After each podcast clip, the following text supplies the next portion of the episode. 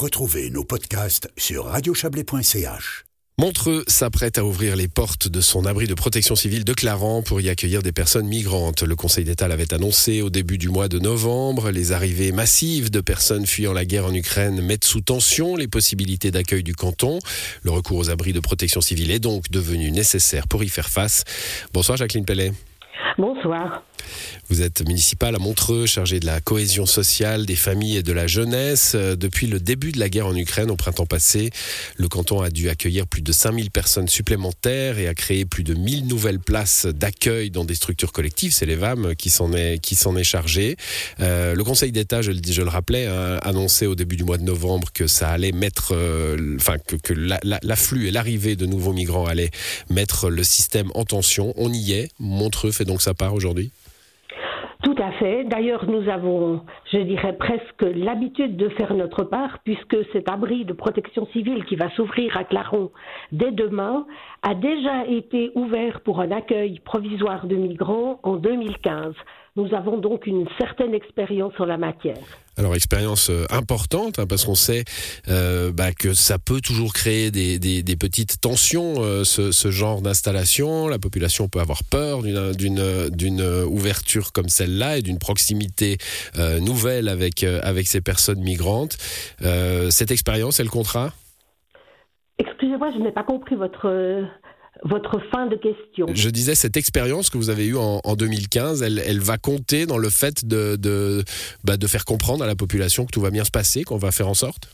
Alors, tout à fait. Nous allons expliquer lors d'une séance d'information à la population le 21 décembre prochain toutes les mesures qui vont être prises. Ce sera une séance conjointe entre la commune, les VAM, euh, le canton, de façon à ce que toutes les questions puissent être posées. Et puis nous ferons aussi état de notre expérience de 2015 qui avait vu non seulement de l'information à la population, mais aussi un groupe de suivi qui avait été mis en place pour tout ce qui concernait l'encadrement et euh, ce qui se passait dans l'abri de Claron.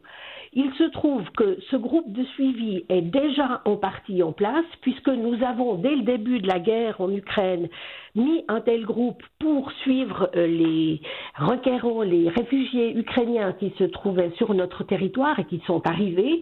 Nous allons étendre les compétences de ce groupe de façon à ce que l'on puisse aussi intégrer l'abri de Claron. Hum, on peut peut-être le, dire à ce stade. Enfin, vous allez nous le dire. Hein. moi, l'expérience que j'ai euh, en, posant des questions simplement hein, sur différents euh, dossiers similaires, c'est que je vois qu'il y a beaucoup de craintes en général lors de l'ouverture d'un nouveau centre d'accueil ou là euh, d'un centre temporaire. Et puis qu'en général, au final, ça, et on en parle moins d'ailleurs, ça se passe plutôt bien. Ça s'était bien passé en 2015 alors en 2015, ça s'était très bien passé. Effectivement, il y a eu quelques petites tensions au début, mais nous avons chaque fois pu les désamorcer parce que dans le groupe de suivi, nous avions la chance de pouvoir avoir les représentants de l'association du village de Clarence ainsi qu'une association qui s'est constituée pour le suivi particulier des euh, requérants de l'abri.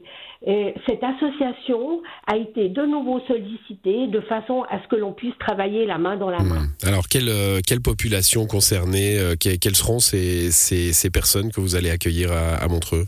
Alors, à Montreux, nous accueillons déjà dans les structures de, l'hôpital de Montreux des familles avec enfants, des familles ukrainiennes. Et puis maintenant, pour l'abri de Claron, il ne s'agit ni de femmes, ni d'enfants, ni de personnes qui ont moins de 18 ans, ni de malades qui sont euh, dont la maladie a été documentée. Voilà.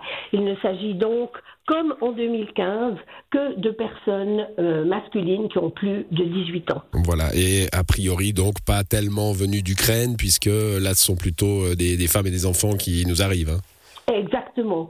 Euh, les, hommes ukrainiens, malheureusement, ils se trouvent au front. Hum, ils, sont, ils, sont à la, ils sont à la guerre. Combien de personnes dans, dans cet abri de, de, du Vinet à Clarence alors, il est prévu une septantaine de personnes, mais s'il il devait y en avoir euh, plus parce que la situation empirerait, à ce moment-là, on pourrait en mettre éventuellement 10 ou 15 de plus. Alors, c'est l'EVAM hein, qui les prendra en charge, évidemment, c'est son rôle. Euh, la part de la commune, on l'a bien compris, à travers ce groupe de suivi, hein, vous allez vous, investir vraiment quand même dans cette affaire. Ben, comme nous nous sommes investis en 2015, effectivement, nous allons suivre toute l'opération. Nous allons faciliter chaque fois que c'est possible et l'information et les liens avec la, population. Mais il est évident que l'encadrement des, des requérants ainsi que leur suivi social, c'est de la responsabilité de l'EVAM. Merci à vous, Jacqueline Pellet, de nous avoir expliqué tout cela. Je rappelle euh, la date de cette séance d'information à la population hein, qui aura lieu à la maison de quartier euh, Jamant à Clarence. Euh, ça sera le 21, le mercredi 21 décembre à 19h. Merci à vous. Bonne soirée. Je vous en prie. Bonne soirée.